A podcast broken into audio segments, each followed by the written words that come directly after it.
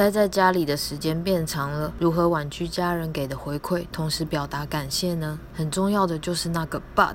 只要我们在说明婉拒原因的时候，把 but 但是换成 and 并且，就能在设立界限的同时，也肯定对方的好意。原本我们会想用但是来连接的上下句子，例如我感谢你关心我的身体，但是你可不可以不要管我吃素的事？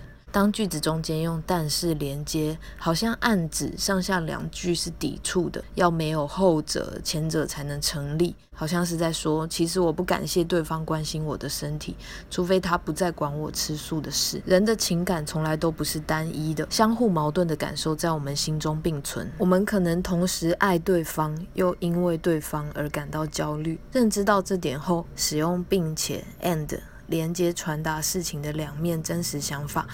说明自己也尊重对方。